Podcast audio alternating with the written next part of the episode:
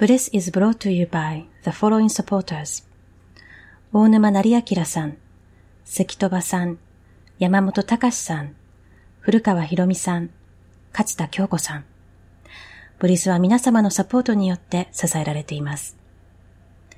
こんにちは、佐藤由美子です。ブリス第11回目のインタビューは、日本音楽療法学会認定音楽療法士の千田国則さんと三井和子さんにお話を伺います。岩手県在住のお二人は、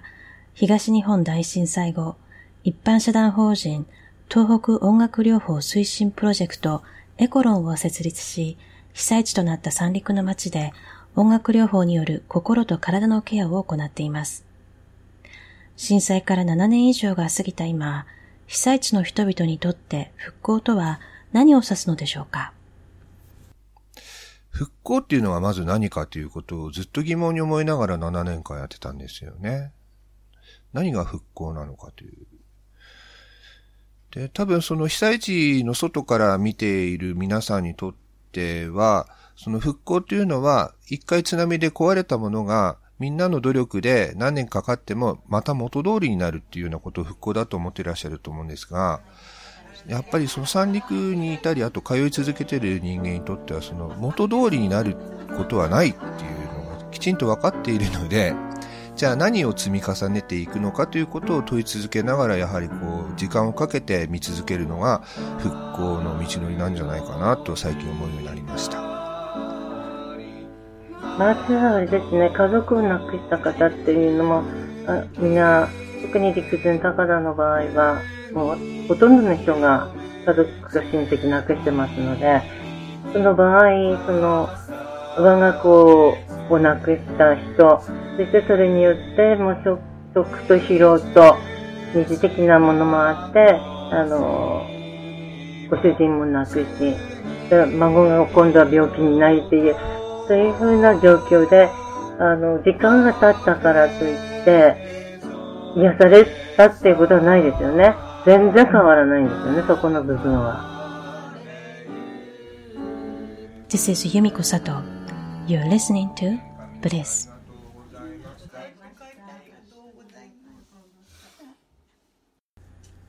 千田さんは盛岡市、みーさんは花巻市にお住まいです。東日本大震災以来、宮古市、大槌町、岩泉町、陸前高田、キリキリなどの被災した町に通い、音楽療法を通じたサポートを続けています。今回は二人のゲストを同時にインタビューしましたので、ミーさんの音声のクオリティがあまり良くありませんが、とても貴重なお話を伺いましたので、ぜひ最後までお聞きください。Here is an interview with Kuninori Chida and Kazuko Mi.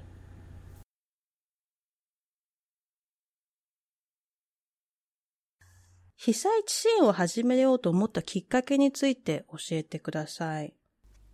はい、えー、私は2011年の3月11日の当日は東京におりました。東京で、えー、友達と一緒にあの、お茶を外のカフェでしてたんですけれども、その近くの、まあ、ビルがこっちの方に迫るくらいの大きな揺れを見て、これはただ事ではないとその場にいたお客さん全員で大騒ぎになったんですね。うん。で、あの、一人がちょっと繋がらないスマホを一人ちょっと繋がったよって言って見せてくれたんですけど、それであのもう宮城県の津波の映像が流れていたんです。ああ、はい。はい。それで私はあのびっくりしてあの家族に電話しようと思ったんですけど、やっぱりこう全然電話が繋がらなかったので、で、うん、まあ、そのお友達の家に何日か泊めてもらうことになったんですけれども、テレビを見ながら安否確認の情報を確認して、で、まあ、あちこち電話かけて、家族はすぐ無事が分かったんですけれども、その前からずっと三陸に通って、いろんな方々とそうやってつながりを持っていたので、非常に、こう、不安な一週間を送りました。ああ、はい。それでまあその一週間の間に帰ったら絶対その三陸に出向いて私のできることをやろうと思っていて、で、チャンスはその1ヶ月後に当時、えー、繋がっていた現地の保健師さんからぜひ来てほしいと言われて、それであの始めることになりました。はい。で、最初に行かれたところはちなみにどこでした？はい。一番最初は、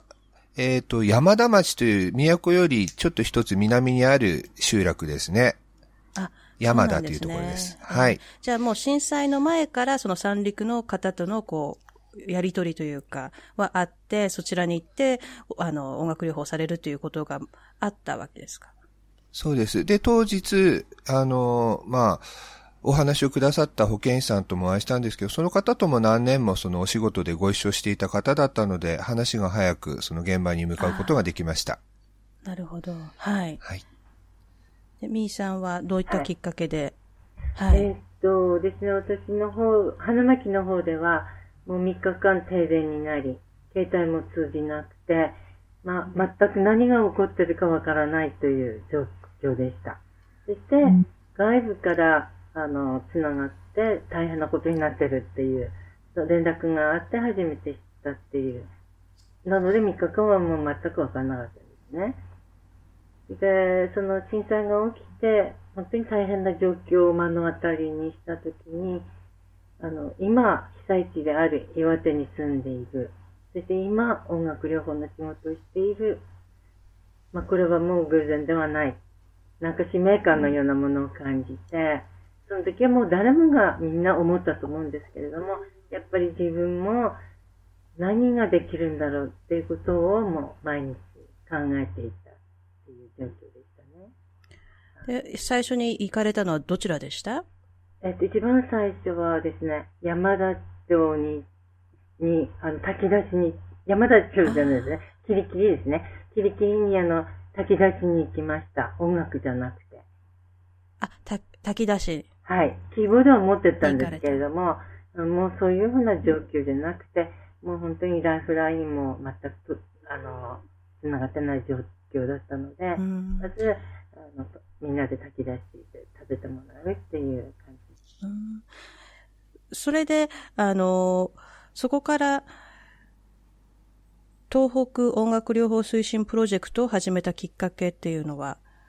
どんなきっかけで始められました？はい。あえっ、と、震災直後は、あの、まあ、岩手県の音楽療法士はそれぞれ、あの、いろんなきっかけで、いろんなルートを使って行ってたんですけれども、で、まあ、最初に集まったのは日本学療法学会東北支部というところが中心になって災害対策委員会というのを作ったんですね。はい。で、あの、その中で、例えばその、まあ、行くにしてもちょっと経済的にという方とか、あといろんなその、サポートが欲しいという人のために学会が一丸となってそういった方に、あの、ケアラーのためのケアというかですね、うん。そういったものをしましょうという、まあ、体制は整ったんですが、うん。で、私は当時あの支部長をしてたんですけれども、うん。あのーまあ、ちょっといろんな事情で学会のサポートは受けないで、その単独で動くようにしてたんです。うん。うん。で、あの、まあ、そういった行きたいという学会員のサポートはしてたんですけれども、自分はサポート受けないで行ってたんですけれども、そんな中でちょっとあの、移動中に事故に遭ってしまいまして、ええ。で、まあ、個人で動くにしても、ちょっとやっぱり限界があるなと思って、じゃあこれは自分でその、まあ、えっ、と、公的な存在になるための団体を設立した方がいいかなということを考えて、それであの、東北音楽療法推進プロジェクトを立ち上げました。はい。で、その時に、みーさんのこともご存知で、はい声をかけられたわけですか、もう、あの、何年ですかね、結構な年数一緒に、あの、仲間として動いているので、すねすごく信頼のできる方として、はい、あの、お声かけしました。あ、そうですか。思います。ちなみに、最初に被災地に行った時のこと覚えてます？どんな感じでしたか？えっとじゃあ私からいいですか？あ、あ、はい。じゃあ、みーさんからどうぞ。あ、いいですか？私の場合はですね、一時避難所が、あの、花巻温泉にあったんですよ。ええ。それで、あの、そこで、あの、セッションしたのが、私にとっては第1回目なんです。あの、被災地じゃなくて、あの、内陸の方に、あの、避難されてきた方々がいました。ああ。じゃあ、その方たちは、その三陸の方から花巻まで来たということですか、そう、そうです。250人の人たちが、一時避難っていうことで、花巻温泉にあ来てたんですよ。はいはい。それで、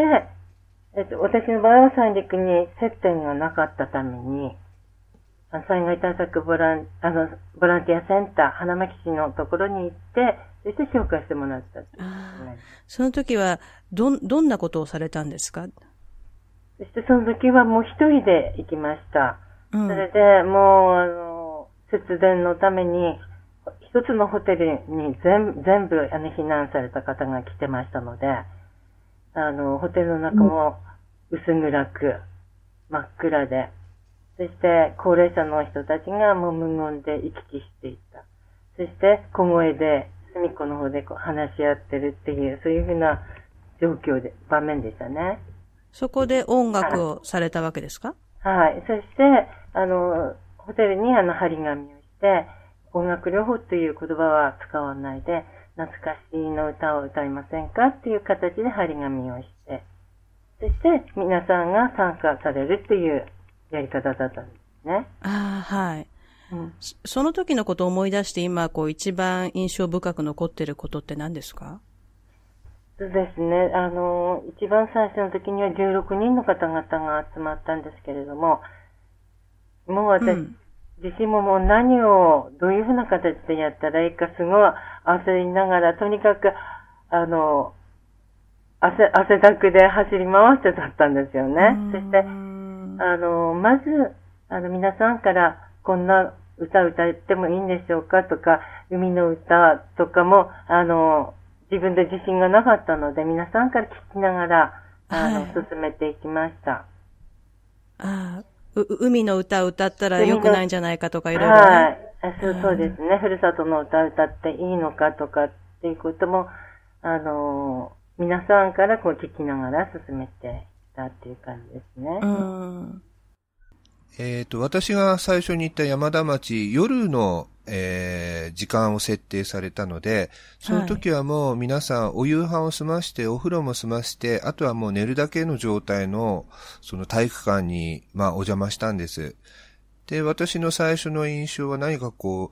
う、よその知らない人の家にずかずかとこう、上がり込んで、なんか知らない人がいきなり大きい声で歌を歌ってるって思われたら、すごく迷惑だろうなと。なんかみんなすごく休みたいのに、そんなことをやっていいのかなっていう迷いがすごくあったんですけれども、うん、あの、たまたま偶然、震災前からもう何回もお会いして介護予防教室に来てくださっているあの、高齢の女性の方が何人もいらして、で、あの、すごく私が来たことを喜んでくださったので、その方々がちょっと雰囲気を牽引して、これから音楽療法っていうすごくいいことやるからみんなも参加してよというふうに呼びかけてくださったんです。ええ。え、それでまあ、なんとかこう、1時間、皆さんと一緒に時間を過ごすことができました。なるほど。でもお二人もね、その時、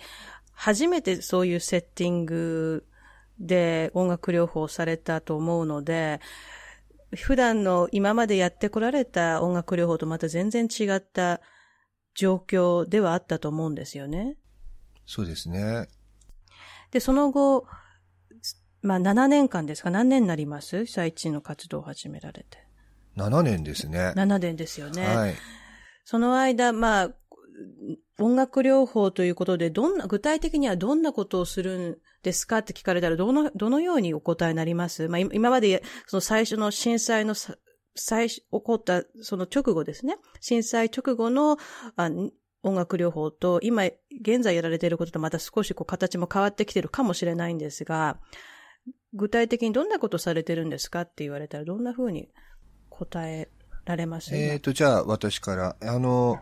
震災直後の頃は、あの、他の、えっ、ー、と、支援に入っている医療関係者とか、まあ、そのケアの方々もちょっと様子を見てたんですけれども、あの、心のケアをしましょうとか、あとはカウンセリングをしましょうというような方々のところに相談に来る方が、やはり三陸の方だと少し抵抗があったのか少なかったように私見受けたんですね。で、それは後から聞いてみると、やはりその同じ集落から集まって体育館で一緒に寝泊まりしていると、私がこうやって例えば一人だけ弱音を吐くわけにはいかないという理由がまず一つ。それから、あとは、あの、心理職の人に何かこう相談してるところを見られたら、あそこの奥さんちょっとおかしくなったんじゃないかって言われるのが怖いというふうにおっしゃってた方もいました。はい。なので私はちょっとそのことを踏まえて、あの、音楽療法ということで、例えばこう、心のケアをしましょうとかではなく、あの、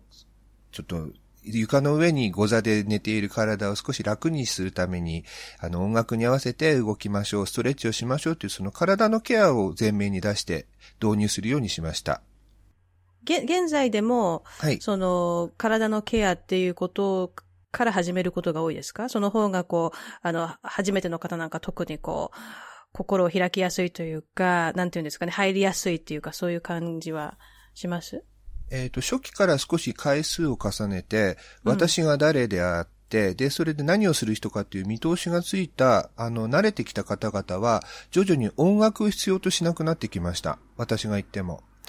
というのは、うん、あの、私という人間が誰かということが分かったので、ちょっと自己開示という形で自分の何かその当時の経験を語ったりとか、あとはその今抱えている悩みや問題ということを打ち明ける場にどんどんなっていったんですね。あ、そうなんですね。はい。なので音楽を歌うというとか、あとは体を動かすという時間は徐々に徐々になくなっていきました。うん。じゃあ最初のその音楽っていうのは、ある、ある意味その関係づくりっていうか、ええ、そういった目的があったかもしれませんよね。その音楽によって、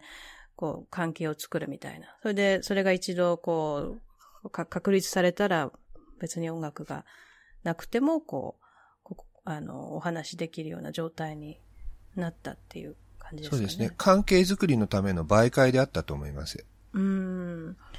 でも音楽、私もホスピスの音楽療法とかやってて、実際にその音楽を使わない時もあるんですけどね、それを、それもまあ音楽療法のセッションと言えると思うんですよね。ある意味ね、音楽を使わなくてもね。で、みーさんの場合はどんな活動をされていらっしゃいますか？えー、っとですね、やっぱり最初はあの、こ呼吸法とかですね、あの、うん、ヨガを私自身やってましたので、やっぱり深い呼吸っていうところをすごく意識してですね、うん、その、まあ、ストレッチとかですね、あと呼吸法、深く吸う、吐いて吸うっていうものとか、あとはあの、いろいろ心のケアの方の勉強会で、あの、筋弛緩法っていうものを、あの、教わりました。はい。あのその時にその自分で病院に行かなくても自分自身でできること、ええ、っていうことで、あの、ぐっと握りしめて、そしてパッと離すとか、ですね、力をぐっと入れて、そしてまた離すっていう、それの研修も受けましたので、それをまず最初にずっとやっていましたね。あと二人ペアでやったりして、お互いにこう関係づくりをしたっていう。意識したのは、まあ、その辺の呼吸、筋弛緩法のあたりですね。うんやはりそういう、まあ、体のケアもやっていかないと、その体のケアも心のケアも大切っていうか、なんかお二人の話聞いてると、そのつながりみたいなのをすごく感じますね。ねそしてなかなかもう声を出す機会もなかなかなく、仮設の生活してたり、避難所の生活であの知らない人たちと一緒に、あの、ね、寝起きしてたりしてしてる人もいましたので、はい。もう本当に体も動かせない、声も出さないっていう状況が続いてたと思います。仮設住宅の壁は薄いですもんね。そうですね。じゃあなるべく音を出さないような、こう、暮らしをしていて、その、はい、そ、それがやっぱりストレスっていうか、そうですね。になりますよね。でも、本当に6畳一間に2人だったり3人だったりっていう生活。うん。もう本当に強いられて。そういう声を出したり歌ったりしてもいいっていう環境そのものが、こう、発散できる場っていうか。そうですね。そんな感じです、ね。はい、談話室とか、うん、あの、そういうか広い会場が、そういう感じだったと思います。うんで、今は、あの、大抵の方はもう仮設住宅から、その、復興住宅みたいなところに引っ越された感じですか？そうですね、ほぼ、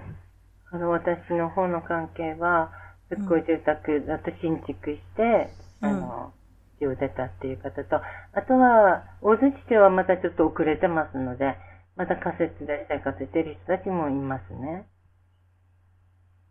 じゃあその町によって若干状況は違うけれども、基本的には、あの、仮設住宅はもうそろそろ、あの、しあなんていうんですかね、閉鎖してっていう感じなんでしょうかね。ね解体してるところもありますし。あ、そうですか。千田さんの方もそうですかね。はい。私も大津市長行ってるんですけれども、おっしゃる通り、やっぱり少し遅れが見えていてですね、やっとここのところ、1、2ヶ月でようやくその仮説、今日ここでやるのが終わりだねというところが続いてます。うんで、その後皆さん、そのまあ、どこに行かれるわけですか？仮説。今まで、えー、災害復興住宅もしくは新しく造成された土地での自分で再建したご自宅ですかね。うん。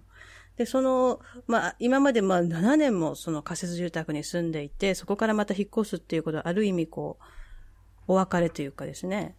そうですね。どうどうですか、ね、皆さんの、皆さんの心境っていうのは。まあ様々ですけど、例えばその、晴れ晴れとして新しいお家に行かれた方が何ヶ月か後にお会いすると、やっぱり仮説が良かったっていうことを言う方もいらしたり、うん、あとはまあ、その仮説時代のことはもう思い出したくないという心境なのか、あとちょっと連絡取れなくなってしまった方もいたりとか、まあ様々ですね。うん。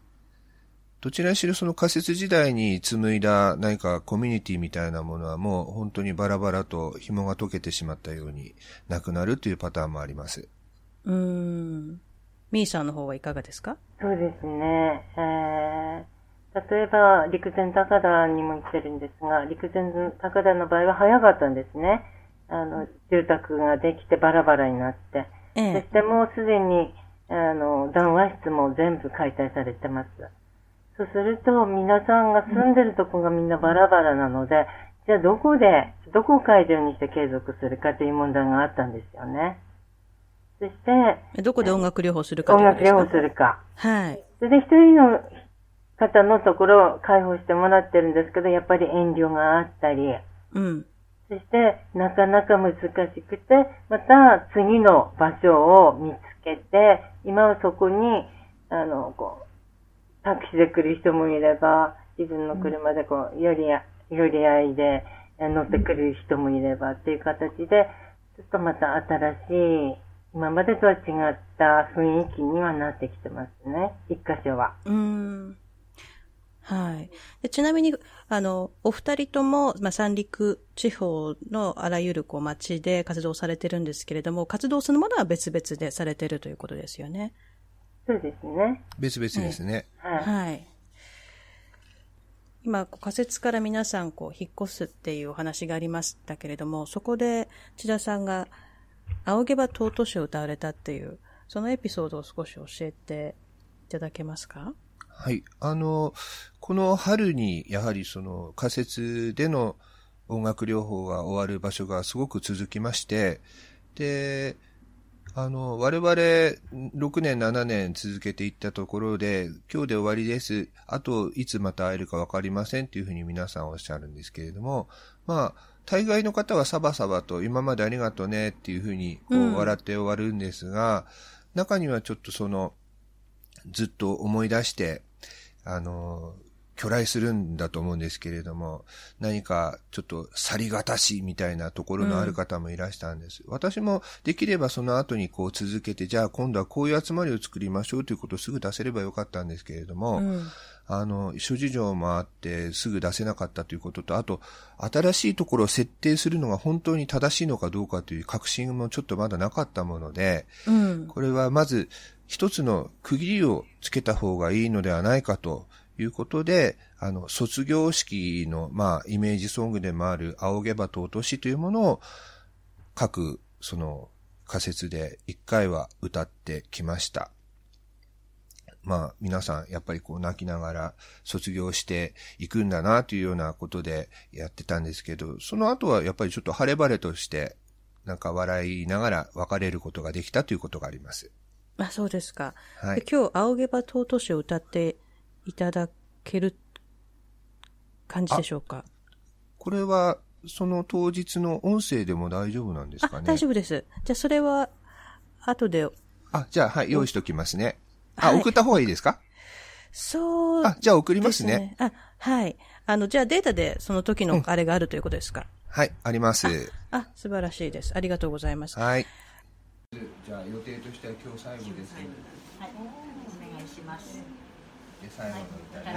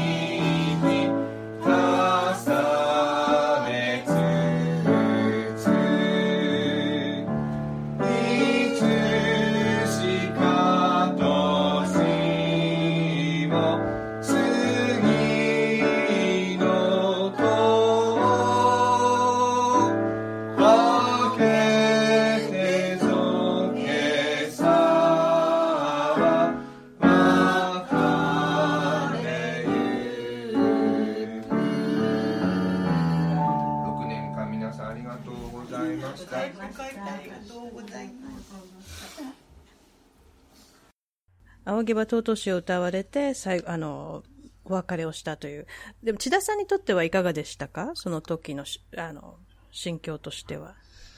そうですね。まず、私もあの、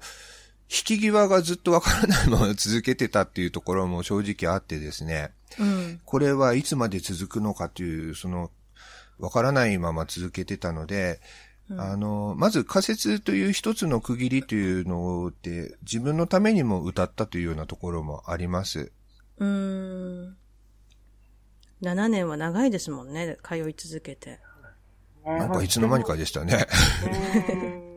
ねえ。あの、その集結っていうのもすごく考えますね。そうです、どういうどういうふうに終わらせれば、うん、どういうふうに終わるか、ここできちんと終わった方がいいのか、そしてまた続けた方がいいのかっていうのはすごく迷いながら、今は続けてますけれども。うん。うん。でも、お、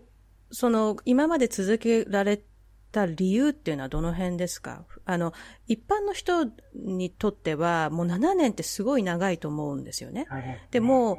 もう復興したんだろうっていうようなイメージがあったりとかすると思うんですけども、あの、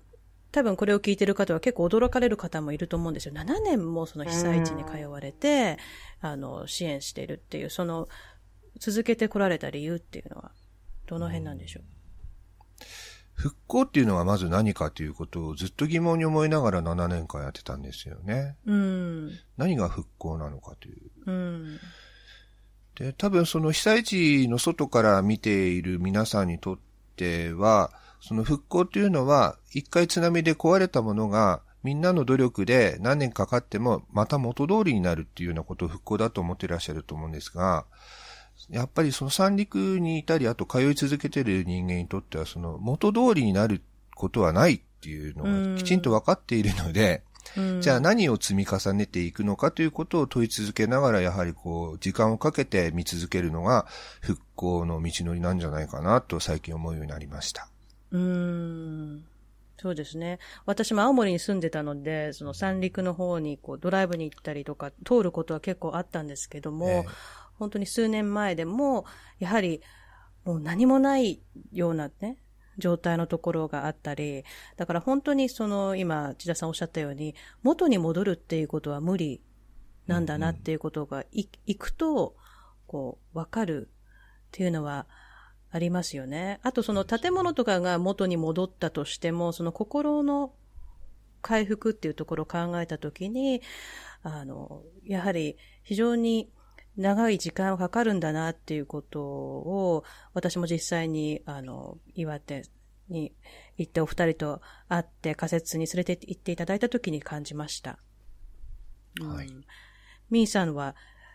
その、なぜ今までこう7年も続けて来られました？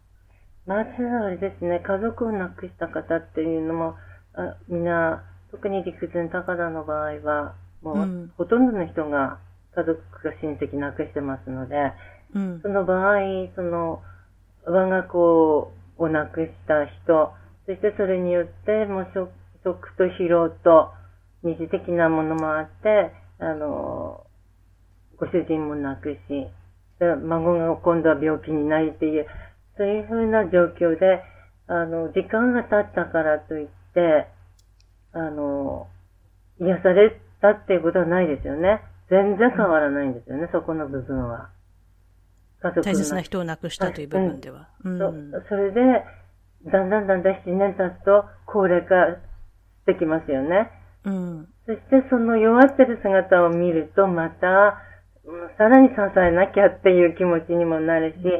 逆にスタッフの側も7年経つと状況がまた変わりますよね。あの、自分自身の体力だったり、あの、家族の介護が始まったり、家族の子供たちの問題があったりっていうことで、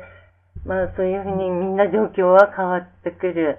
けれども、まあ、復興したっていう、そういうふうな形にはならないですよね。うん。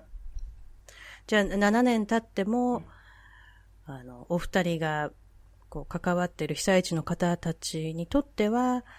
その7年という時間は本当に短い時間というか、あの、まだまだこれから第一歩っていう、そういう感じですかね。そうですね。ここでパッと切るっていうことがなかなかできないでますね。うん、じゃあ、いつ、いつまで続けるかっていうことはいつもこう、うん、こう考えてはいるけれども、まだその終わりっていうのはまだっていう感じですか？お二人とも。私はなんかこう、公営住宅とあと公民館っていう新しいそのスタートをもう切ってしまったので、あの、その場でもう、ま、また仮設の人々と、なんていうんですかね、リユニオンっていうか、あの、また集まって、うんうん、あの、スタートを切って、今度はあの、みんなで寝たきりにならないようにねとか、あと、こう、認証にならないようにねというような、はっきりとした目標を持ちながら今度やっていきたいかなと思ってます。あ、そうですか。はい。で、千田さんは、あの、盛岡で、あの、普段は活動されているということなんですが、えーはい、盛岡でもそういった、あの、高齢者への音楽療法ということをされていると。そうです。あの、保健師さんとか、あとはそういった地域包括支援センターの皆さんと一緒に、介護予防の授業で音楽療法をずっと続けてきたので、まあ、ええ、そういったあの、専門的なことを今度は被災地でもできていくかなというふうに思ってます。あはい。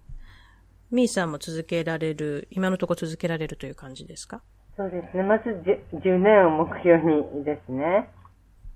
はい。ええ。今、あの、7年、8年目に入るんですけれども、あの、いろいろあれですね。あの、一つの方のキリキリの方の場合は、あの、いろんな伝統音楽のことをいろいろ皆さんから聞き取りしたり、そして今譜面を作って、そしてそれを次の世代にも、あの、広げていこうっていう計画してるので、あの、もうちょっと、ももう少しまだまだつけ続けていきたいという気持ちはあります。はい。で、その、キリキリというところは、はい、あの、まあ、海にすごく近いところで、そこでは伝承音楽がたくさんあると。はい。えー、で、地元に古くから伝わるジンクや大量節などっていうことを、はいあの、お話があったんですけれども、はい、そういったのはもう、ミーさんとしても初めてそういう、あの、キリキリの音楽ということ、ものに触れたわけですか、はい、今回。そうですね。あの、えっと、始まってから半年ぐらいに経った時に、地元に伝わる音楽がいっぱいあるんだよ。キリキリは、キリキリ国って言って、とても個性的な、ああの、街なんですよね。そして、あの、昔から伝わってる音楽がいっぱいあるということで、あ、それ聞いてみたいって言ったら、じゃあ、歌ってる人、太鼓叩く人連れてくるからって言って、あの、キーパーソン、今ではキーパーソンになってるんですけれど、大正14年生まれの二人が毎回参加してきてるんですね。で、その時に、一番最初に聴いた音楽が、キリキリ地方の子守歌っていうことで、それにも、本当に、あの、小さい頃に兄弟をせあの、おんぶして、そして子守をしたもんだって、一人一人歌うのは違うけども、ということで聞かせてもらったんですよね。はい。それがとっても、あの、心に染みるあの、子守歌だったんですね。はい、じゃあ、ここでキリキリ地方の子守歌を、あの、皆さんと聞いてみたいと思います。はい。ねろねろねろ、ねんねろやえ、ねんねろねろねろ、ねんねろやえ、ねんねの子守こたりゃかもたたりもかまねがねずくりだ。ねんねのりこのけつかにこがはさんだ。かかなとってけろ。またはさんだ。あれに見える。わたりゃ嫁だ。キリキリせんべいさんがまは嫁だ。ねんねろねろねろねんねろやえ。ねんねろねろねろ。ねんねろやえ、ちょっと歌ってみてもいいですか？こんな感じで。はい。ねんねろねろねろねんねろやえねんねろねろねろねんねろやえねんねろこもり、こだりゃかもた。誰もかまねがねずぐりだ。こんな感じの曲で、あの、2番はそのカニっ子が出てきたりですね。本当に海、海の子守歌っていう感じがしますね、この歌。千田さんは聞いたことありますか？この歌は。前にみーさんが歌ってくださったの聞いたことあります。でも、岩手県の人が皆さん知ってるっていうことではないわけですよね。じゃないんですよね。本当にそのキリキリ地方の人たちも、あの、本当に少なかったですね、知ってる人が。あ、そうですか。うん、じゃあ若い人なんかは知らない。はい。90代の方が歌ってくれて、60代、70代の人たちは、あ、聞いたことあるって人も何人か、数人いるんですけど、あのー、うん、後の人たちは知らないっていう人も多かったんですね。じゃあそういうもうその地方だけに伝わる歌っていうのだったり、踊りっていうのがたくさんあるわけですね。そうですね。それでもう一人の人は太鼓の総踊りの名人なんですね。男性ですけど。ええ。で、その方が、やっぱり太鼓を叩いてるときに、あの、私、あの、今、そこの吉祥寺っていうお寺でやってるんですけれども、やらせていただいてるんですけど、ええ、あの、仮設の住民と、被災、被災しなかった住民と、すごい対立してるっていう時期だったんですよね。ちょうど2012年の後半だったので。あの、私が行ったその被災した人と、あの、うん、家を例えば失った人と失わない人との間にこう、はい。みんな、被災してるのに、大変な状況を目の当たりにしてるのに、やっぱり、その、その、家が流された、流されない、家族が亡くなった、亡くならない。そういうことですごい、こう、背を向けていた状況の時だったので、そこのお寺の住職は、あの、仮設で、音楽療法やらないで、お寺でやってほしいって、みんなが、両方の人たちが、集まるように、交流できるようにしてほしいっていう、そういうふうな希望があったんですね。うん、で、で、まあそういうふうな状況だったんですけれども、その、昔から伝わる人句と大量節のその太鼓をダーンと叩いたときに、うん、もうみんな気持ちが一つになったんですよね。で、あ、もうこの昔から伝わる音楽っていうのはすごい力を持ってるなってその時に思いましたね。うん、そして、うん、あ、人口踊るんだったら踊踊りたい、覚えたい。歌歌ったい、歌いたいっていう人たちが、それから集まるようになったんですよ。どんどん集まって、20人くらいずつ今来てるんですけれども。でも、その、その地方だけに伝わる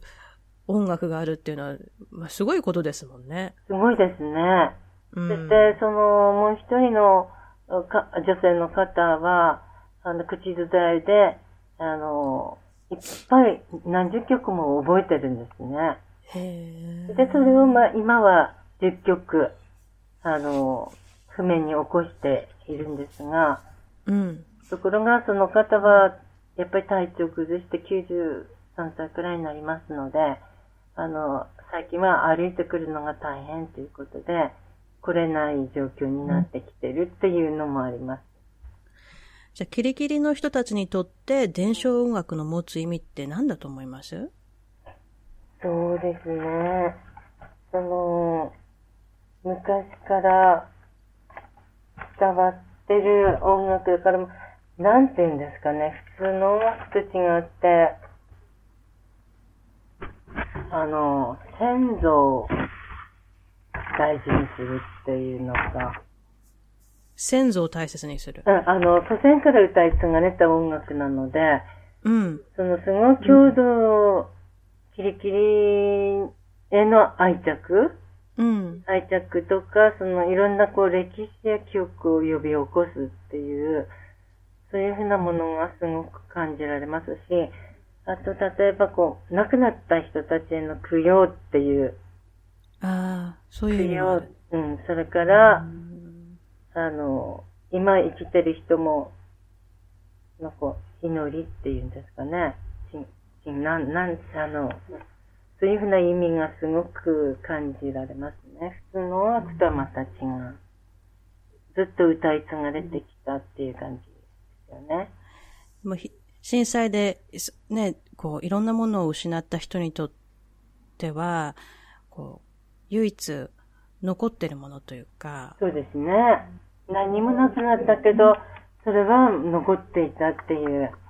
そして、あの、その、歌を教えてくれた F さんという方は、震災がなかったら、みんなの前で歌うことなかったと思うっ。あ、そうですか。うん。あの、震災があったからこうやってみんなの前で歌ってる、だって、いうことを言ってくれましたね。あの、これ、本当はじ、あの、次の後世に伝えたいって。若い人たちにも子供たちにも伝えていきたいんだっていう、いうことは、あの、言われましたので、じゃあ、あの、これを録音して、覚えて、みんなで歌いましょうっていう今、話はしてましたけど、ね、あ、そう。それであの合唱団を作られて、今。そうそうですね。されてるんですよね。はい。はい。じゃ若い人にも、あの、キリキリの音楽を知ってもらうという。それがまた一つのミーさんの今度、目標というか、そうですね。はい。クジラさん合唱団っていう名前をつけて、普通の合唱だけじゃなくて、太鼓もやれば踊りもやるっていう、うん、あの、自由にみんなで、あの、作り上げてる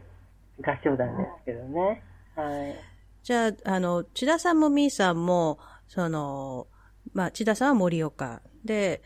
ミーさんは花巻ですから、内陸っていうんですか？岩手県の。はい。はい、の場合と、あの、三陸地方の文化って、こう、かなり違うなって感じます？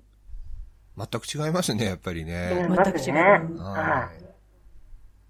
なんか言葉も違ったりとかいろいろあるわけですか？言葉も全然違いますし、風習も違いますし、食べるものがまず違うので、あの、内陸の岩手県ってあの、マイナス10度とか20度になるようなすごい厳しいところが多いんですけれども、うん、三陸は三陸でまあ寒いことは寒いんですけれども、まあ海からすぐ物が取れたり、まあ山も近いので、あまりこう植えてっていうことがなかった土地なんですね。あ、そうなんですね。うん、それでその食べ物を共有したり、山と海とでこう交流を続けるということで言えば、あの、内陸よりもいろんな意味でこう豊かにこう育まれてきた場所だと思います。あ、そうですか。はい。じゃあ、あの、その三陸に通うことでお二人としても、いろいろ学ばれたことが多いんじゃないかなと思いますけれども、はい、あの、その被災地での活動から、どんなことを学んだなと感じます？今、こう、振り返ってみると。そうですね。学んだこと。あの、三陸の中で、えー、我々を受け入れて一緒にこう歌の時間を共有してくれた人々が、最初はやっぱりその全然、あのー、なんていうんですか、こう扉が開いてる感じは全くしなかったんです。うん、で、まあ、あの、三陸にいらしたいろんな地方のボランティアさんも同じようなことを言ってて、例えばその大阪からいらした方は、大阪弁のインストネーションで言っただけでもう二度と会ってもらえなかったとかですね。うん、そういったあの、ちょっと、まあ、違うことに対する拒否反応が強い人たちもやっぱり多かったんです。特に高齢者の方は。うん。うん。だけれども、やっぱりその、我々がその三陸ではこういったことをこういうふうに言うんですねとか、あとは人が亡くなった時はこういったことをされると聞きましたとか、そういったことを少しずつ学んでいくと、よく知ってるねとか、そういったことでちょっとずつこう、なんか溝が埋まってきたっていうところがあって、うん、あの、時間をかけることと、あと相手を理解するっていうことの、まず、そういった重要性ということは、やはり彼らから学んだような気がします。うん。みーさんはいかがですか？そうですね。その、三陸でもまた、それぞれ地域によって違いはあるんですけども、うん、特にやっぱり、大槌町キリキリのあたりは、かなり個性が強い感じがしますね。思ってることをバンバン言う。そして、あの、うん、ぶつかってきますね。例えば、じゃあ今度の、あの、3.11の時に何を歌を歌いますか？って言ったら、片方はここの曲がいい、片方はこの曲がいい っていうような、ええ、あの、普通だ、普通だったらあんまりじゃあ合わせようとか、年配の方に合わせようとかって言うんですけど、うん、もうみんな思ったことをバンバン言う。あ、そうなんですね。うん、すごいですね。ぶつかってきますね。うん。そそれは、それは、それはそれで大変。うん。うん。だけどまあ、後ではまあ、サバサバしてたりしますけど、やっぱり海の生活してる人たちがもう日に何百万も稼いで 帰ってきてっていう、そういうふうな、あの、またサラリーマンの生活とかとは違う、なん、うん、なんて言うんですか、その息の良さというか、そういうのもありますよね。うん。なるほどね。じゃあ、そういったま、ま、こう結構自己、自己主張が強いみたいなキャラクターもあり、はい、でそういった中で、あの、音楽療法士として、こう、まとめたりするのもなかなか大変な時もあったのかなと思いますけどね。そうですよね。うん、でも、あの、気持ちが一つになると、例えば、あの、じゃあ、そういうことだったらみんなで行こうとか、そ行動力にもつながりますよね。いいなるほどね。うん、なんかでも東北って多分、あの、東北出身でない方は、なんか皆さんこう、おっとりしててとか、おとなしい印象が結構強いと思うんですね。実実際に多分ほとんどの方はそうだと思うんですが、私も青森に住んでた時、やはり津軽の人と、あの、南部の人、あの、全然違うとかですね。あ の、うん、津軽の人はそれこそあの、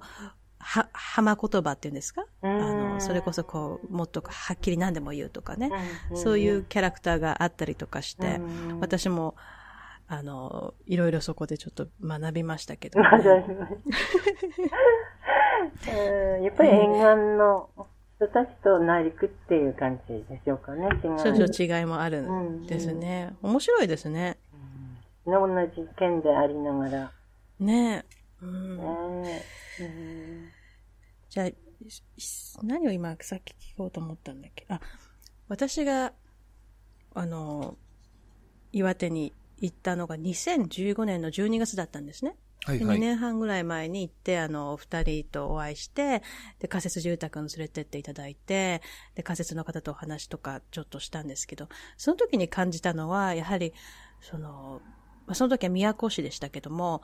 その人々の故郷に対する気持ちっていうんですかね。ええ、そういうのがすごく強いなっって思ったんですよね。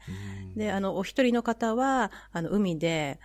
あの、津波で、あの、お家を流されてしまって、今でも海のそばに住むのは怖いっ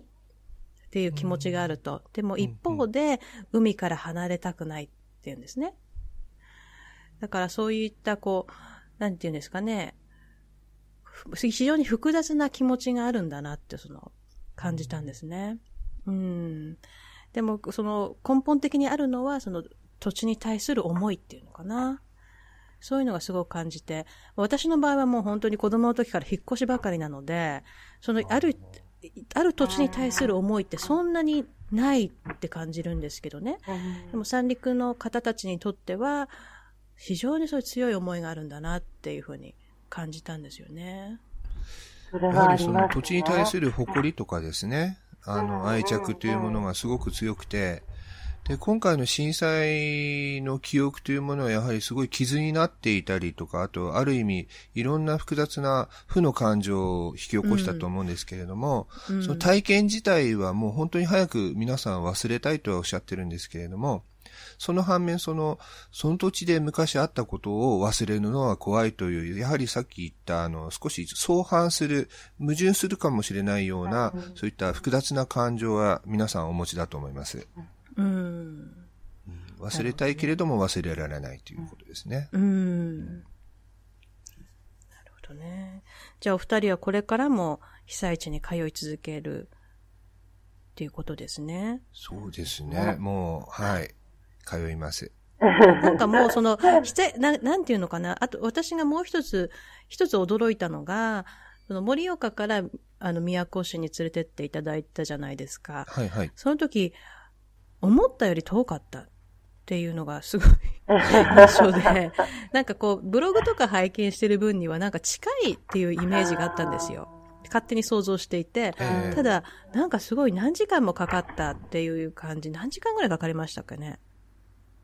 大体あのー、そうですね、2時間弱くらいっていうふうに思っていただくと、うん、はい、片道。片道。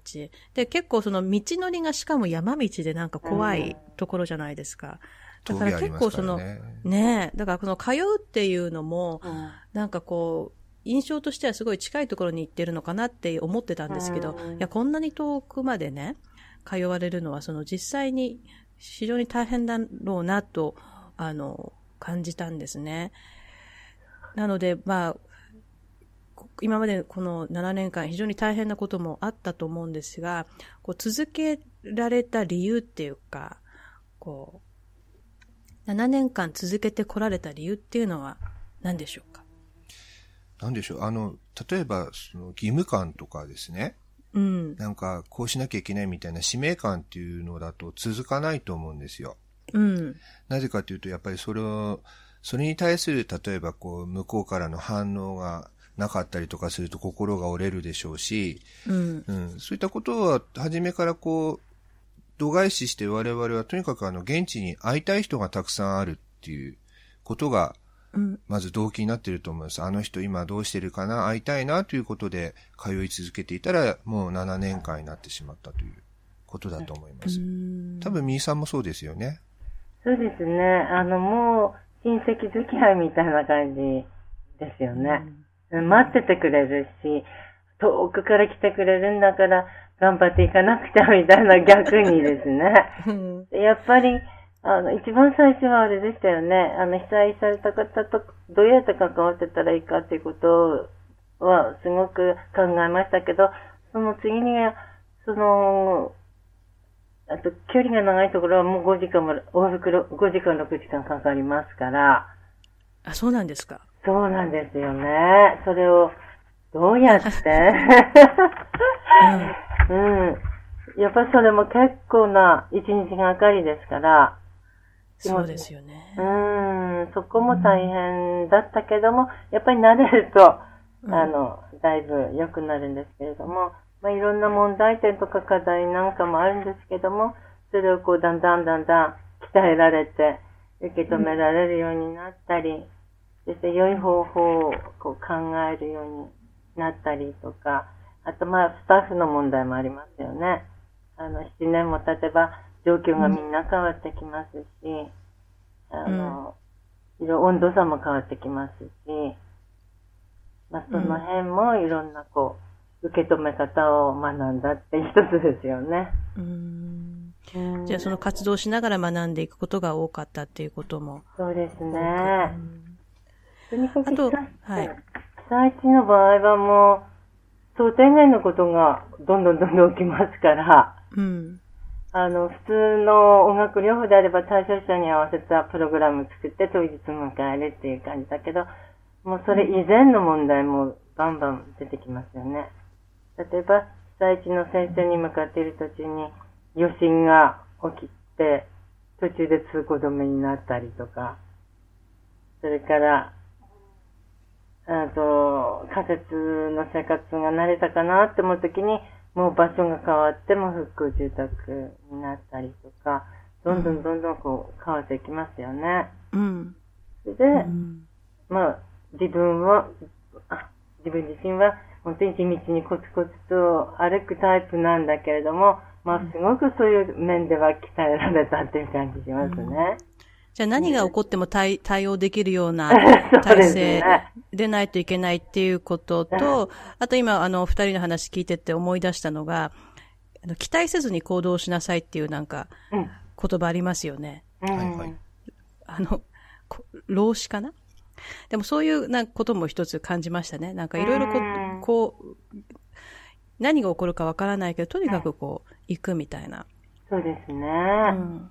あまり期待、こちらがいろいろね、こう、やってしまうとね。私だけかもしれないんですけど、私音楽療法ということにすごく今回助けられたんですよ、自分自身で。うん。あの、音楽療法士の強みって、そこですよね、即興性とか、対応力とか、ねはい。何が起こっても何でもできますよっていうような強みがあると思うんですよ。うん。あの、今まで被災、ええ、そうです。被災した方に、私、あのす、すごく言われたのが、音楽のイベントで来ている音楽家の人は何か言ってもすぐやってくんないけど、あんたたちすぐできるねって言ってもらったことがあったんですああ、そうですね。っていうことは、あの、こちらからこういうのやりますよってこうや、行くのではなくて、うん、あちらのこうニーズにこう対応するっていう意味ではね、音楽療法士としての、まあ、とね、鍛えられてる部分はありますもんね。例えば楽譜がなければ弾けないということではなくて、なんかどっかで聞いたことのある音の記憶を頼りにその再現できるというようなその強さとかっていうのはありますよね。うん。うん。あとその、今まで続けられてきた理由の一つとして、あの、一人ではなかったからできたっていうことを、あの、お二人がお会いした時におっしゃってたじゃないですか。はい、はい、はい。そういうこともやはり大きいですか？こう仲間と一緒にやってきたっていう。もう一緒の立場の音楽療法士が同じ県内にいて、で、一緒に励まし合いながらできるっていう、そのミーさんみたいな方がいたのがすごく強みですし、まあ私個人で言えば、あの、講師のパートナーが毎回一緒なので、すごく助かります、それは。二人で行ってそうですね。ワンちゃんもね、行ってます。二人、二人と一匹と一緒に行ってます。でも、ね、やっぱり一人ででも行くっていうのもなかなか行き帰りとか長いですもんね。もうちょっと一人では大変ですよね。それは多分続かなかったですね。続かないと思いますね。体力の、うん、ええ、体力的な問題もあるし、あと自分で組み立てて、そしてそこの現場でセッションして、楽器を運んで、みんなの、はい、参加された人たちとのつながっていくっていうのは、一人ではもう難しいですよね。じゃあお二人とも、こう一人で行ってるわけじゃなくて、うん、あの、仲間がいて、助けてくれる人がいてっていう、うん、そういう状状況だからこそ、うん、7年続いたっていうのは、大きいかもしれませんね。もう自分一人の力じゃないですね、それは。非常に幸運が続いたと思います。うんで、被災地で音楽療法をしていて、これは本当に難しかったなっていうのはありますか？今まで少しお話聞きましたけども、こう、難しかった点とか、辛かった点とか。ああ、拒絶は何回かありましたね、やっぱりね。拒絶。一回目私の場合は、あの、一回目の都の避難所で体育館だったんですけれども、うん、あの、準備をしていて、小学生の女の子がやってきて、これから何をするつもりだって聞かれたので、あの、うん、こうこうこういう音楽療法って言ってねっていう説明をしたら、うん、あの、音が嫌だし、音楽嫌いだから今すぐやめて出ていけって女の子に言われて、あの、キーボードのアダプターを床にガンって投げられたことがあったんですけれども、あとは、仮設で通ってたら、その隣の部屋の人からの苦情でも、その仮設の集会場が使えなかったりとかですね。まあいろいろありました、うん、そういった時はどのように対応されました？自分からは対応できないんですけれども、その、それを待ってくれてる方が、例えばその役場に掛け合ってくれたりとかですね、そういったことに助けられて続けることはできました。あ、そうですか。はい、でも、やはり拒絶されるとショックというのは、あると思うんですが、そういうこう精神的にどういうふうに乗り越えられました？あの、千田さんとしては。かなり、あの、本当にすごい大きなショックだったんですけれども、あの、うん、いや、心が折れてもうこれはやめた方がいいかなと思わなくもなかったんですけれども、さっき言ったその、うん、楽しみにしてくれてる人が、いやいや、負けないで来てくださいよって言ってくださったので、なんとか負けずに、はい、いけました。じゃあ、その、被災地の皆さんに支えられた部分もあってっていうことですね。そうですね。助けられました、すごく。うん。みーさんはいかがですか？そうですね。まあいろんな問題もありますけど、やっぱスタッフが結構多かったので、うん、その温度差が違ったりっていうことが結構。あ、そうですか。はい。そういうのもありましたね。はい、そうですね。でも、あの、やっぱり楽しくなきゃみんな集まってこないですよね。真面目に一生懸命やってるだけじゃちょっと今聞こえなかったんです。もう一度お願いします。えー、っと、真面目に一生懸命やってるだけじゃ誰もついてこないので、あの、まず楽しく、うん、今、あの、ここにいる人で、みんな楽しく、まあ楽しいだけじゃないんですけども、に、っていうふうに心がけましたね。うん、うん、真面目に頑張って一生懸命じゃなくて、うん、また楽しくややっていこうっていうふうに、あの、か切り替えて、そして、あとはもうあの、細かいことは気にしないで、もう最終的に目的が同じであればいいだろうっていうふうに考え方を変えてきましたね。なるほどね。うん、スタッフの間でも温度差があったっていうのはね、非常に興味深いんですけど、はい、でも、ある意味、その、三陸地方に住んでなくても、岩手県に住んでる音楽療法士として、ある意味、千田さんも、みーさんも、スタッフの方も、被災地に住んでいる人なわけじゃないですか。だから影響は受けてるわけですよね。その、震災。ですね。うん。まあ、その、ダイレクトではないかもしれないけれども、だから、そういった意味で、あの、個人のその喪失感とかですね、いろいろあったでしょうし、もしかしたら今でもあるかもしれませんしね、ストレスとかもあったでしょうしね。そういう自分自身もサポートが必要な状況だけれども、もっとサポートを必要としている人に支援するっていうことじゃないですか。そういう意味では、このご自身のケアっていうのはどんな風にされたでしょう？自分自身のケアということはあんまり考えたことはなかったんですけれども、なんかこう、始まる前っていうか、あの、被災地に通う前になんとなく自分で決めてたことがいくつかあってですね。うん。あの、一つは、あの、一人だったら絶対行かないっていうこと。うん。あの、誰か一緒に行く人がいないときはやめようとかですね。うん。うん。あとは。それはなぜですか？いや、あの、一回だけ、あの、避難所時代なんですけど、山田町の、その、夜のセッションを、あの、パートナーが急に入院してしまってですね、自分で運転して自分でセッションして自分で運転してまた帰ってきて次の日あの東京でちょっとその最後のことを話さなきゃいけないっていう時があって、すごくしんどかったんですよ。で、一人は無理だっていうのがそこでまあ痛感したので、これから先一人になるようなことがあったらすぐ辞めるということがあったので、うん、で、そういったいくつかの決め事を守っているうちに、そんなにそんなにそのケアが必要なくらい疲れたり、いろんなことが損なわれたりということは避けられたんじゃないかなと思いますけれども。あはい。じゃあ一人でやらないということはある意味その自分を、自分のケアのために、あの、運転してくれる人だりとか、はい。あの、サポートしてくれる人がいるときだけ行くというようなことは。はい、あとは、そうですね。うん、あと必ず美味しいもの食べて帰ると。美味しいものでもたくさんありそうですよね。なんか、ね。もうよりどりみどりですからね。毎回行ってもネタがつきませんからね。それを一つ楽しみとして、あの、自分への、こう、楽しみとしてあるということは、はい。大切ですね、でもね。ねそれって大事ですよね、とっても。ミーさんはいかがですか？自分、ご自身のケアとセルフケアはどんなふうにされてこられました？はい。ちょうどその、死ねの中で、私自身も体調崩して、あの、一週間入院したこともあったんですけれども。あ、そうなんですね。うん、その時には、まあ、あの、スタッフに託すと。うん。うん。できない時は、お願いっていうふうに、あの、うん、言えるようになりましたし、うん、自分で抱え込まないっていう、うん、そういうふうに考え、ま、考えるようになりましたね。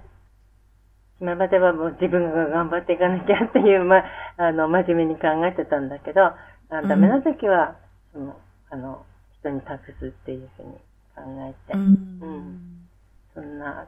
感じでしょうかね。一人で背負い込まないということで、でもこれはすごい大切ですよね、本当に。うん、セルフケアの、な、私もセルフケアの話とかするとき、まず最初にそのこと考えますね。うん。うん今後震災とかが起きた時に、音楽療法士として、被災地の音楽療法士をどういうふうにサポートしたらいいのか、被災地の方をどういうふうにサポートしていったらいいのかっていうことをお二人に伺いたいんですね。自分がその被災地に住んでない場合ですよ。その経験者としてどんなことが役に立ちましたか？で、今後どんなことがこう、役に立つかなっていう部分でですね。えー、っと、そうですね。あの、他の地方で例えばこれから大規模な災害が起こって、で、何かその音楽療法のニーズが出た時には、まずその一番求められているのは一番通いやすい人だと思うんですね。で、その人をバックアップするっていうことがまず求められてるんですけれども、あとは、その最前線で頑張る音楽療法士さんにお願いしたいことは、あの、1回2回の、その、支援ってかえって傷つくんですよ。やっぱり現地の人が。うん。それはなぜでしょう？はい。あの、私、現地の人からたくさんうずくま、あうつ高く積まされた名刺を見せられて、この人たちは一回来たっきりで、あと二度とは現れませんでしたって私に言ったんですね。うん。で、それはかえってその、被災地の皆さんの傷になるので、うん、うん、続けられる人に続けてほしいっていうふうに、まあ最初のうちに言われたので、私も、そうですか。はい、そこで心が決まったというか。じゃあその 2, 2回3回行くだけでこうやめてしまうと、なんかもう忘れられたっていうか、そういったかあの印象は受けるんでしょうかね。受けますね。あの、うん、もう忘れ去られることへの恐怖感というのがすごくやっぱり強いので、うん。うん。もうどうでもいいのかなっていうふうに思ってしまう方が多かったですね。あ、そうですか。はい。あの、アメリカであの、ハリケーンカトリナっていうのが、その、はい、起こったんです。2005年かな、えー、で、その時に、はい、多分、私の記憶の中では、一番最初に起こっった大きな災害だったんですよ。まあ一番最初っていうか私が音楽療法士になってからですね、うん、一番最初に起こった大きな災害だったんですね、アメリカで。で、その時に、あの、全国の音楽療法士がまず、その被災地のルイジアナ州に行ってサポートしたいっていう人がすごく多かったんですね。ただ、そのルイジアナ州に実際に住んでる音楽療法士や、音楽療法士は、いや、あの、来て、あの、もらうんじゃなくて逆に私たちの、その、サポートしてほしいと。私たちがこれから、あの、被災地の人たちに音楽療法を提供するサポートをしてほしいんですっていうことを、あの、言ったんですって。で、それ以来、あ、なるほどっていうですね。あの、実際に遠くの人がこう行くっていうのは、やはりその限界があるわけじゃないですか。1回、2回とかね。うん。なので、そうじゃなくて、逆にその、そこに住んでるし、あの、被災地の音楽療法士、近くで継続的にあの、音楽療法できる人たちを、まあ、金銭的なサポートだったり、精神的なサポートとか、そういうことをした方が、実はいいんだっていうことが、その時に、あの、私も知ったんですね。うん、なので、そういうこに、まあ、同じようなことですよね、今、あの、千田さんがおっしゃってるのは。あの、近畿からいらしていただいた方々が、その、私が言った、さっき1回2回来た人がって言ったのは、あの、近畿の方は1回2回の方もいたんですけど、その方々が他と違ったのは、その後きちんと連絡を取ってくださったんですよ。我々に。はいうん、で、その時痛感したのは我々は、現地を見たことのある人にコンサルテーションしていただくとすごくこう力強いということが分かったんです。ここをこうしてくださいとか、こうじゃないですかというふうに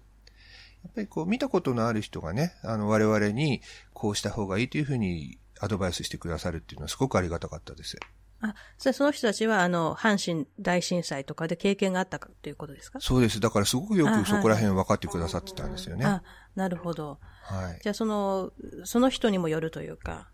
どういった？そうですね。うん。なるほどね。実際、今回もありましたよね。あの、東日本大震災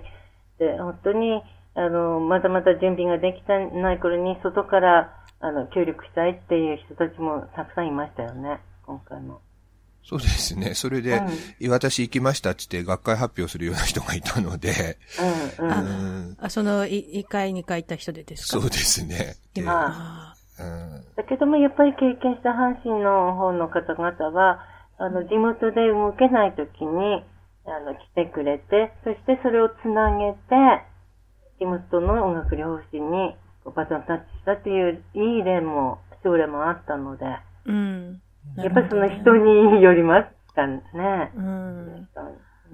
まあ、誰もが言って何か、まあ何かこう、例えばやりたいっていう気持ちがあっても、それが実際にできるかってわからないですもんね。その、一人一人自分に何ができるのかっていうことと、やはりその、実際に被災地のニーズっていうものと、それが合ってるのかっていうことがまず確認しないといけませんよね。そうですね。それほど同じですけども。ええなるほどね。わかりました。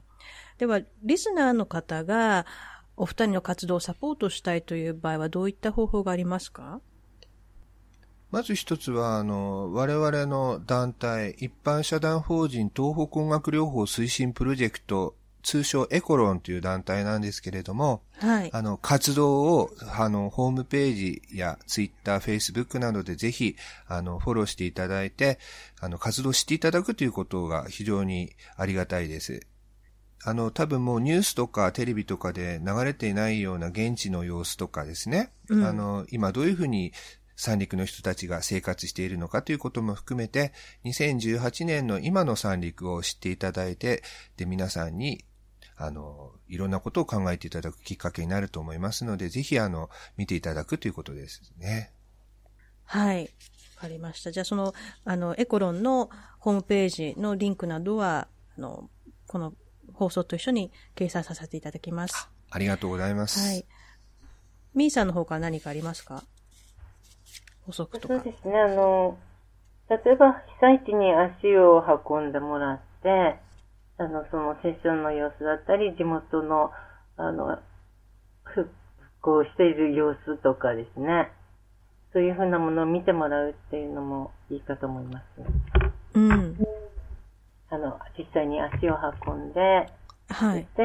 あの、現状を見てもらうっていう。実際に岩手に、例えば観光とかで、あの、訪れてほしいと。あ観光っていうか、あの、まあ、セッションの現場を一緒に見る、見るとか体験するとかですね。はいはい、うん。では、あの、リスナーの方が例えば、千田さんやみーさんの活動を見学したいんですけどっていう場合は、エコロンを通じて、あの、連絡したらいいでしょうか？あ、もうお申し込みいただいて、来ていただいたら、あの、ホタテおごりますよ。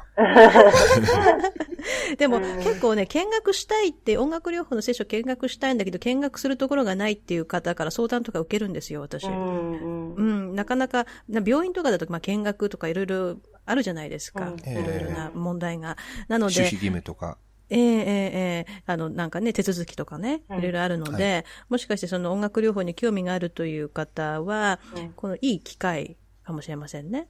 岩手県に行って、そうですね。活動、ええ。やっぱりあの、あの、もう2年経ったから、もう終わりで、あの、すべていい状況になってるんじゃないかなと思うと思うんですけど、その年によってやっぱり、あの、やってほしいこととか、いろいろ出てきますよね。ニーズが変わってくるということ変わってきますね。うん。うん。だから協力の、サポートの仕方も、あの、いろいろ変わってくると思うので、うん、あの、もう何年も経ったからもういいって思わないで、あの、思い立った時に足を運んで見てもらうっていうのもいいかと思います。私が都に行った時に感じたのは、まあもちろん被災地だっていう雰囲気はありますよね。仮設住宅があって、あのね、いろんなものがもうなくなってる、お家とかがなくなってる状態は実際にあるんだけども、その土地、都っていうその場所はすごくなんかこう、惹かれるものがありましたね。なんか神秘的というか、それは三陸の他のところでも感じましたけど、なんか独特の何かこう、ありますよね。なんか、引きつけるようなものが。なんか物語を感じますよね。うん。ストーリー性はありますよね。はい。うん。ぜひ皆さんにも訪れていただきたいと思います。はい、ではぜひぜひ。はい。そうですね？あとはどれぐらいかな？じゃあ最後になりましたけれど、お二人の方から皆さんにこんなことはぜひ知ってほしいということはありますか？はい。あの、三陸、今、あの、例えば、7年経ったからすごく問題になっていることとか、ちょっと悩んでいることもだんだん出てきてます。例えばその、大津町だと役場の建物が津波でやられてそこで二十何人の方が亡くなっているものを後世に津波の怖さを伝えるために残した方がいいのか、うん、それともその大津町にいる、今いる人々がそれを見たくないという心を優先させるべきかということで二分しているわけなんですね。あ、そうなんですか。はい。そういった問題も今7年目だからこそ起こっているんですけれども、うん、やはりその復興っていうものはその、ずっと上り坂で上を向いていくばかりじゃなくて、一回下がったり、また登ったりということの繰り返しだということで、これからもぜひあの遠くから温かい目でいろんなタイミングでサポートしていただけたらなと思います。はい。ミーさんいかがでしょう？そうですね。あの、本当に応援してもらうと本当に嬉しいですね。いつまでも。じゃあ、被災地の方がこう感じていることの一つとしては忘れないでほしいっていう、そういう気持ちを強く感じるんですけれども。そうですね。うん、これからも長い目で見守るということが大切ですかね。はい。あの、時々忘れてないよって声かけていただけると、はい、ありがたいです。わかりました。では、これからも頑張ってください。はい、今日はありがとうございます。はい、こちらこそ本当にありがとうございました。ブリス第11回目のゲストは、日本音楽療法学会認定音楽療法士の千田国則さんと三井和子さんでした。岩手県在住のお二人は、東日本大震災後、一般社団法人東北音楽療法推進プロジェクトエコロンを設立し、被災地となった三陸の町で音楽療法による心と体のケアを行っています。千田さんやみーさんの活動を見学されたい方は、エコロンのホームページからご連絡ください。ブリスは皆様のサポートによって支えられています。ブリスではスポンサー様を募集しています。ご興味のある方はホームページからご連絡ください。また、金銭的なご支援以外でもサポートの方法はあります。お友達とシェアしたり、iTunes にレビューを書いていただけたら嬉しいです。ホームページのアドレスは、由美子佐藤 .com 佐藤由美子音楽療法で検索ください。